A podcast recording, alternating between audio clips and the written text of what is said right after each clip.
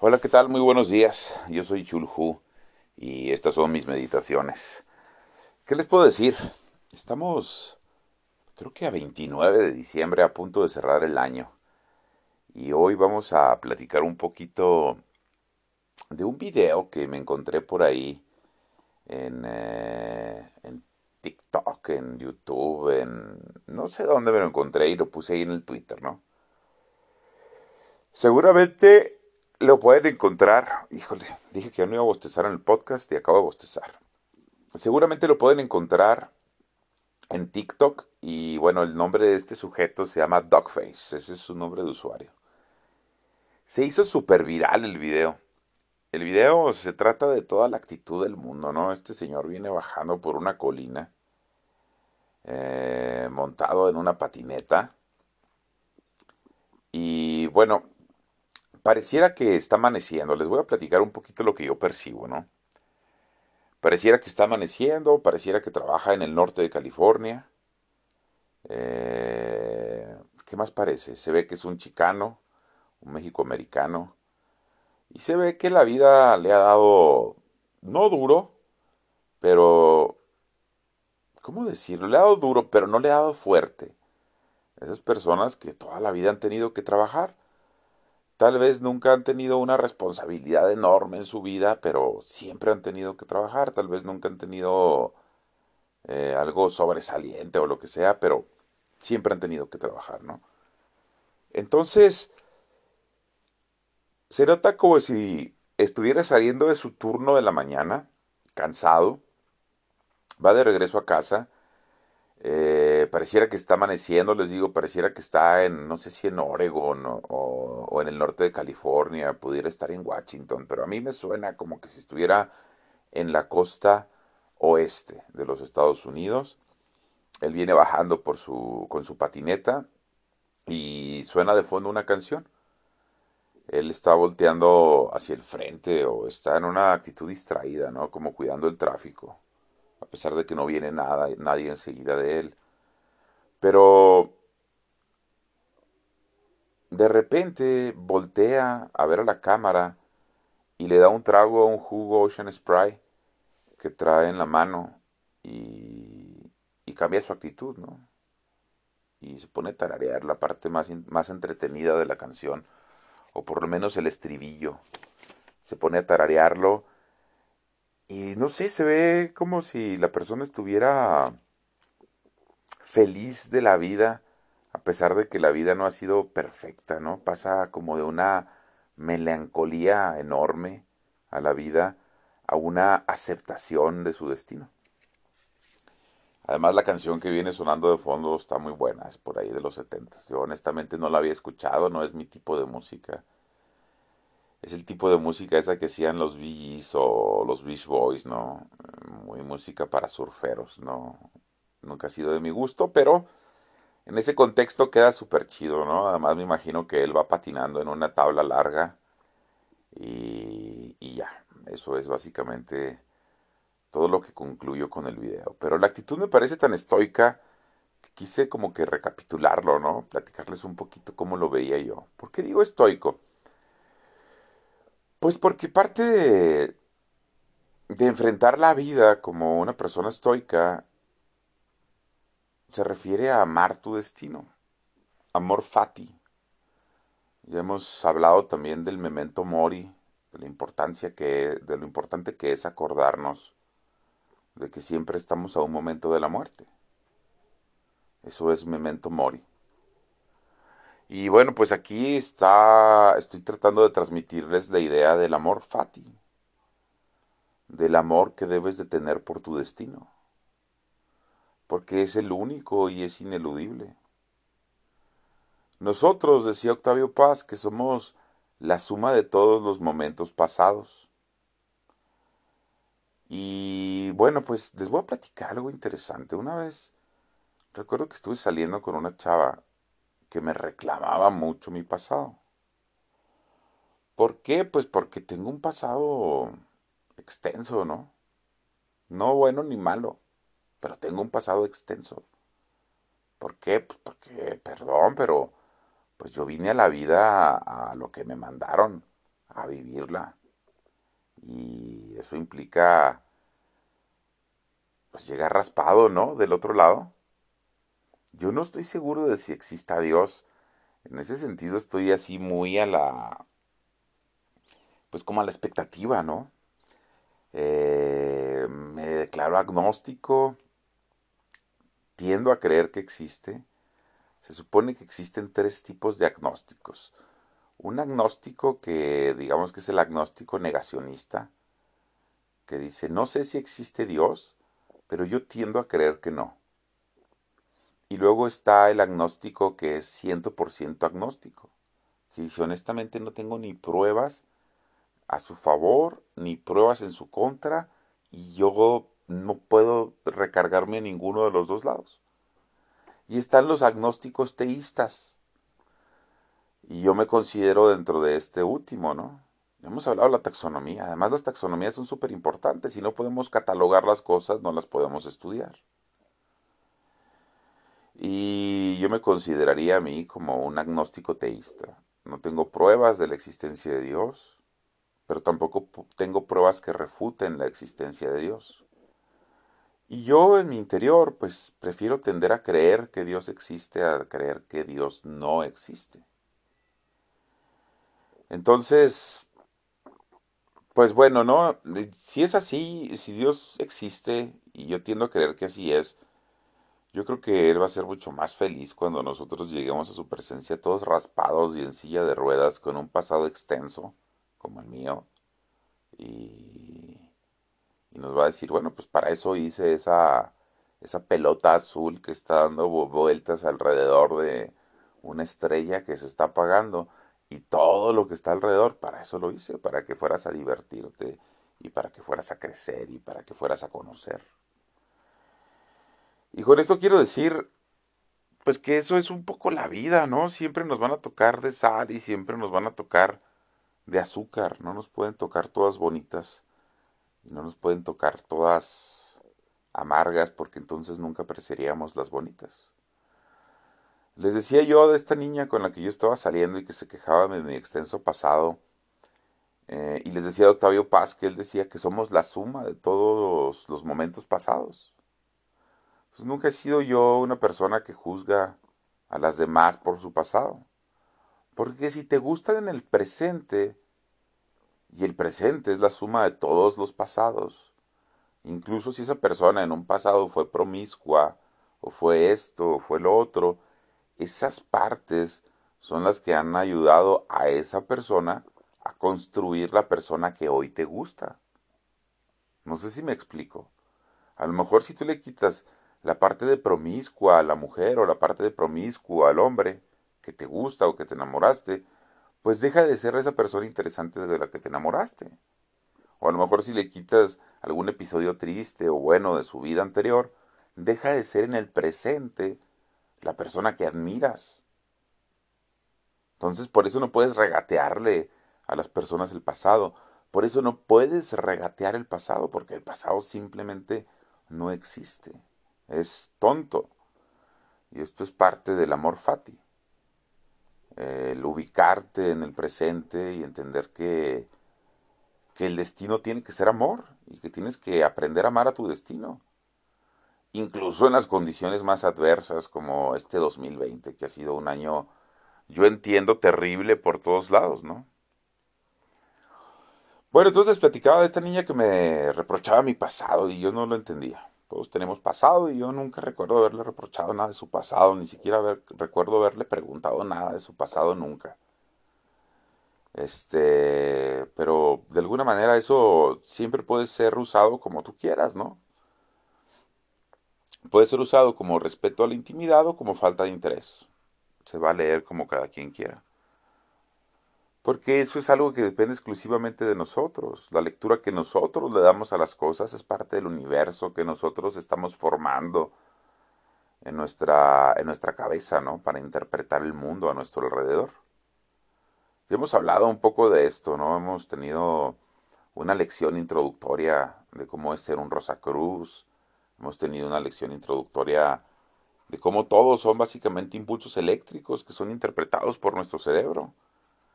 Y se crean circuitos eléctricos que son las sinapsis que hacen nuestras neuronas y eso de eso se forman nuestros recuerdos.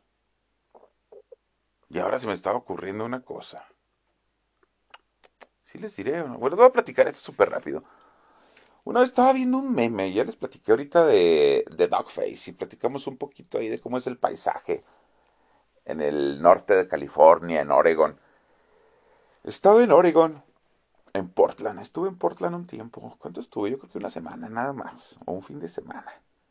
Cuando hubo un fin de semana aquí en Chihuahua, donde estuvieron, digo estuvieron porque yo estaba en Portland, aquí en Chihuahua estaba menos 22.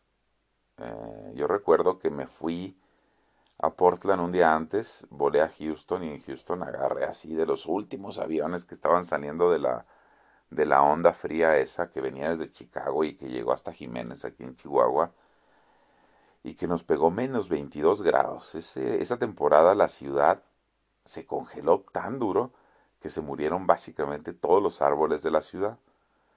Nosotros acá en Chihuahua, pues sí, de repente le pegamos a menos 10, de repente. Ah, pues sí, al año le pegamos unos 14 días al año, le hemos de pegar a menos 5 o a lo mejor un poco más, pero no seguidos. Y ese, esa racha, esa onda fría, yo creo que fueron cuatro días a menos 22. Entonces la ciudad no aguantó y los árboles no aguantaron. Se murió toda la ciudad y yo estaba aproximadamente a 15 grados centígrados en Portland en la boda de un amigo. Y la verdad es que es un lugar muy bonito, un lugar lleno de bosque, de bosque lluvioso, esa lluvia como la que les platicaba en el programa de Ámsterdam, una lluvia muy parecida, una lluvia de esas ligeras que apenas está golpeando tu rostro. Y siento que a mí, por lo menos, esa lluvia helada es la que más me gusta. Este, el amigo con el que, que fui a visitar, que se casaba en ese tiempo con una gringa, que últimamente las gringas no sé por qué andan ofreciendo papeles me caso con un mexicano y doy papeles. Me interesa un poquito más la gringa que los papeles. O sea, creo que yo sí me casaría con una gringa, pero me la traería a vivir a México.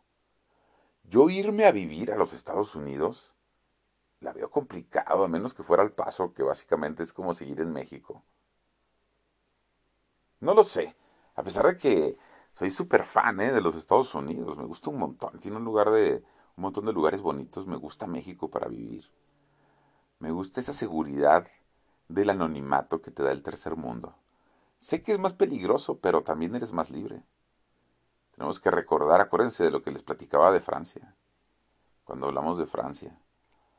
Entre más está, o cuando hablamos de Japón, entre más está un país desarrollado, hay más legislaciones y hay más control por parte del Estado. Acuérdense cuando hablamos de Foucault, y de cómo el Estado pretende controlarnos. Es algo muy interesante, ¿no? Porque es una forma de corrupción. Porque como nadie controla al Estado, el Estado puede seguir creando dependencias y puede seguir abriendo juzgados y puede seguir abriendo ministerios y contratando gente para cosas inútiles, totalmente inútiles. Y es una manera de generar empleo. Es un tipo de corrupción que se conoce como corrupción blanca, porque en realidad no es corrupta. Legalmente no es corrupta, es moralmente incorrupta. Es moralmente negativa más que más que corrupta. Es moralmente negativa aunque está dentro de todo el marco de la ley. Y esa es la ¿cómo podríamos decir? El tipo de corrupción más peligrosa, porque está la corrupción negra, la de el policía este que te quita el dinero. Y luego la corrupción gris, esa que está en el, entre que sí que no, la que hacen los políticos eh, que desvían dinero y luego es difícil comprobarlo, o que hacen empresas fantasmas, eso es un poco gris. Pero luego está la corrupción blanca, cuando directamente creas algo como la Comisión Nacional de los Derechos Humanos que no sirve para nada. O creas una las escuelas, un montón de escuelas normalistas del, del país que están pintadas dependencias gubernamentales que no sirven para nada, que son simplemente dispendio de dinero para las bases electorales y electoreras de los partidos. Esa es la corrupción blanca. Y eso es lo más peligroso que hay. Y es parte de lo que los libertarios, los paleolibertarios, los anarquistas, los minarquistas y todos estos están súper en contra y por eso pugnan por estados lo más pequeños posibles, porque entienden que eso es parte de la corrupción y porque, bueno, no lo entienden, consideran. Yo sí lo creo, pero tampoco no me voy a los extremos de los minarquistas o de los paleolibertarios. Eh, creo que tenemos que tener un estado pequeño pero robusto, que se haga valer y, pues como los pañales de los niños, ¿no? Los políticos hay que cambiarlos como a los pañales de los niños con la misma frecuencia y por las mismas razones. Total que ya no me acuerdo en qué estaba. Hay que despeinarse en la vida, les decía, que nos definimos por nuestros contrarios. O sea que el hecho de que exista la infelicidad es lo que define la felicidad. El hecho de que exista eh, en los pasados turbios es lo que hace a las personas interesantes. Las cosas vienen con su yin, con su yang, y no podemos tratar de separarlas nosotros como si nada. Bueno, también le estaba platicando de allá del bosque de, de Oregon, ¿no? Entonces sí está tupido, está muy bonito el bosque. Eh, me gustó mucho esa, esa área. Ves poco el sol, es verdad, que en toda esa área de Seattle, de, de Oregon, se ve relativamente poco el sol. Eh, pero el clima me gusta. Ahí esa parte de Estados Unidos tiene una cultura muy interesante. Es como si a Oregon se hubieran mudado todos los hippies del país, de Estados Unidos. Eh, tiene una cultura muy relajada. Curiosamente es un estado donde creo que el, el, auto que más se vende es uno que se llama Outback. Es un Subaru, el Subaru Outback, que es como un hatchback europeo y que lo utilizan literalmente desde los años 60 los hippies. Y como quiera el carro ha ido evolucionando y evolucionando y todavía se venden versiones modernas y la verdad es que está muy chido, muy caro, pero muy chido. Y ese es el carro más vendido creo ahí en, en Oregón porque pues es el estado hippie por excelencia de los Estados Unidos. Es el estado que está más avanzado en políticas identitarias, en todo esto, ¿no? Son súper progresistas en el buen sentido de que de verdad han, logrado un equilibrio con la naturaleza chido, a costa de no sé cuántos Oaxacas que tienen que existir para que exista Oregon, pero lo han logrado. Este, y bueno, pues lo que viene también con la zurda que yo considero negativo, ¿no? Todas esas políticas identitarias y el colectivismo y la justicia histórica y todas esas tonterías socialistas y, y, progresistas con las que yo personalmente no comulgo. Eh, también están presentes, pero no deja de ser un lugar increíble para visitar, ¿no?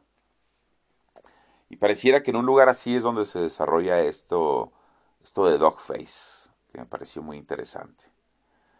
Ya dimos un repaso entonces a esta historia, ya dimos un repaso de cómo las cosas se definen, ¿no? Por sus, por sus contrarios. Y había hecho por aquí un guion, a ver si no se me pasa algo. Hay que despeinarnos en la vida, les decía. Eh, ¿Qué más? Bueno, pues les voy a platicar algo que es medio raro, pero se los voy a platicar. Tiene que ver con Denver. Les he platicado que yo me toca estar yendo a estas ferias, ¿no? De, de tecnología. Y ahí estaba yo en Denver, en esta una de esas ferias de tecnología. Eh, no lo voy a subir, pero esa vez tuve la oportunidad hasta de tomarme una fotografía con las porristas de los Broncos de Denver. Y en ese tiempo, ¿quién era el coreback de los Broncos? John Elway. No sé quién era, era uno muy famoso. Pero sí, él tenía un departamento ahí cerca de, de donde estaba el centro de convenciones y exposiciones de Denver, ahí en el, enfrente de, Enfrente donde está el Centro de Convenciones y Exposiciones de Denver, que por cierto es un lugar muy bonito, el downtown de, Denver, está el Four Seasons. Y el Four Seasons creo que, pues, son 15 pisos, ¿no? Y los primeros 10 pisos son pisos de hotel y los últimos 5 pisos son pisos de departamentos y penthouse. Entonces el coreback este de los Broncos había automatizado un, el penthouse, ahí vivía este sujeto y lo había automatizado.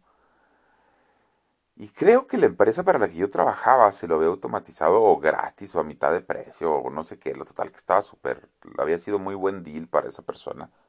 Por eso dicen que el dinero llama dinero, ¿no? Porque luego no tienes que pagar por cosas cuando ya tienes dinero. Y bueno, pues ahí me tocó entrevistarlo y a cambio el tipo pues le pagaron un Airbnb y nos prestó su departamento para usarlo como sala de exposiciones los tres días de la expo. Y uno de los días, como la onda esta de la marihuana es legal, y pues agarramos ahí un viajecito, ¿no? Y comimos un montón en un restaurante mexicano, en una calle súper bonita que está ahí en el centro de Denver, de Denver, Chihuahua, que parece que parece, pues, no sé, del viejo este, ¿no? Ya sé cómo son los gringos para conservar las cosas bonitas.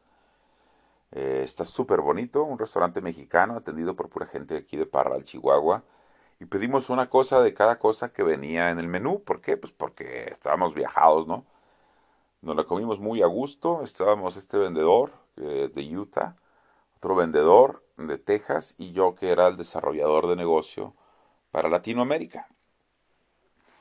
Y pues ya ahí entrados en la plática y medio viajados empezaron ahí a salir los chistes, ¿no?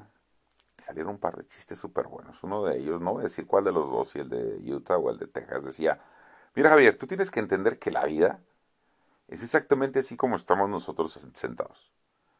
Estamos afuera del hotel antes de ya entrar, todos, les digo, medio viajados, ¿no? Ya después de haber comido y decía, imagínate que estamos aquí sentados y que hay un montón de penes volando por todos lados, de todos los tamaños posibles. Dice, eso es la vida. Lo que tú tienes que hacer es agarrar el más pequeño y sentarte en él. Para cuando llegue uno bien grande, le digas, lo siento cabrón, yo ya estoy ocupado. Y pues sí, no. Voy a tener que ponerle pausa para reírme a gusto.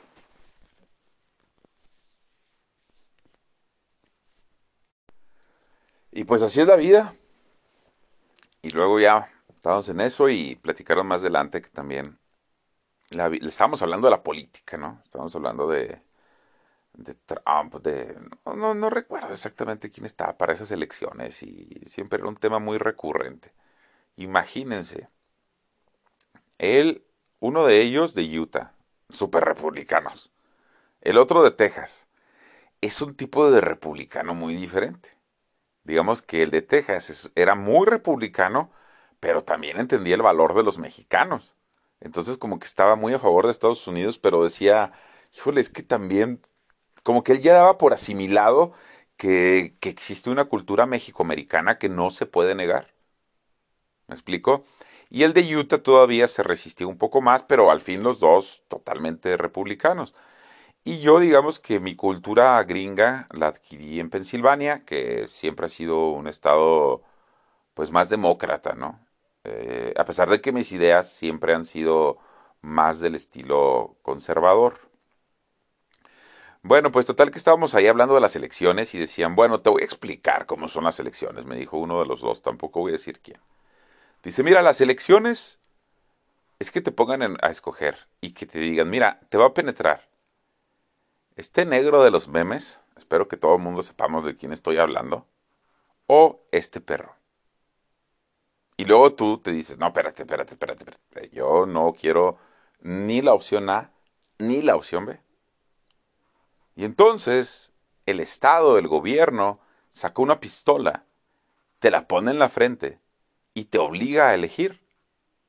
¿Quién quieres que te penetre?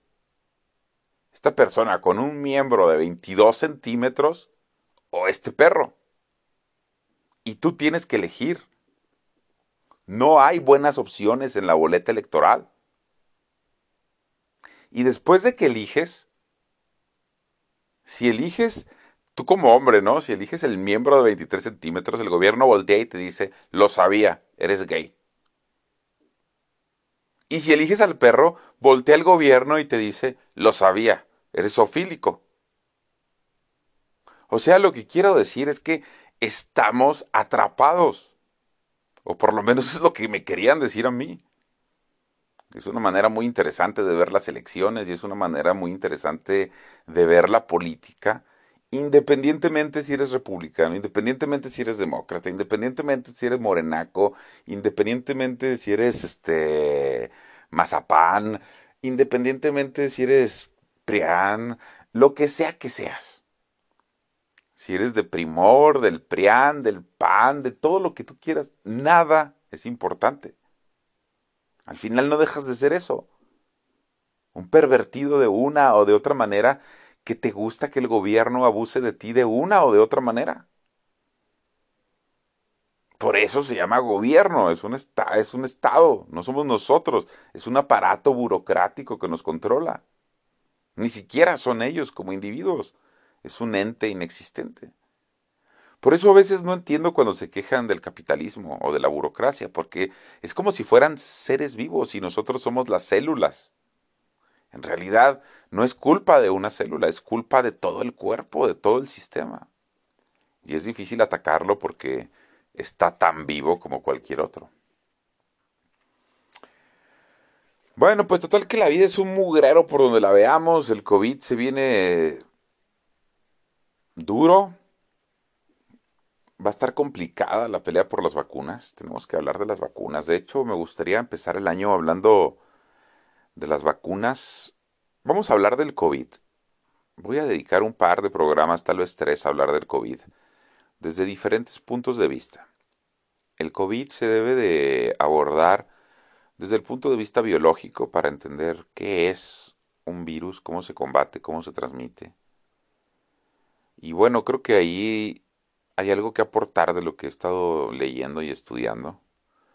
Y luego tenemos que hablar del virus desde el punto de vista matemático, desde el punto de vista de los conjuntos que se crean cuando hay una pandemia se crean básicamente tres conjuntos de población y cómo se va transitando de un conjunto a otro. Y a veces hay regresos de conjuntos y a veces no.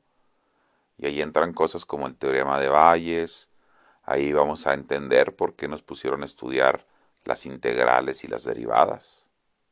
Porque eso nos ayuda a entender qué tan rápido va un virus o qué tan lento va. Entonces vamos a hablar también acerca de del virus desde el punto de vista matemático y vamos a hablar también del virus desde el punto de vista tecnológico. Hay mucha gente que habla del virus como una invención de los chinos y bueno, vamos a hablar un poquito de eso, de la tecnología del ARN con la que se están haciendo las vacunas y por qué todos deberíamos ponérnoslas.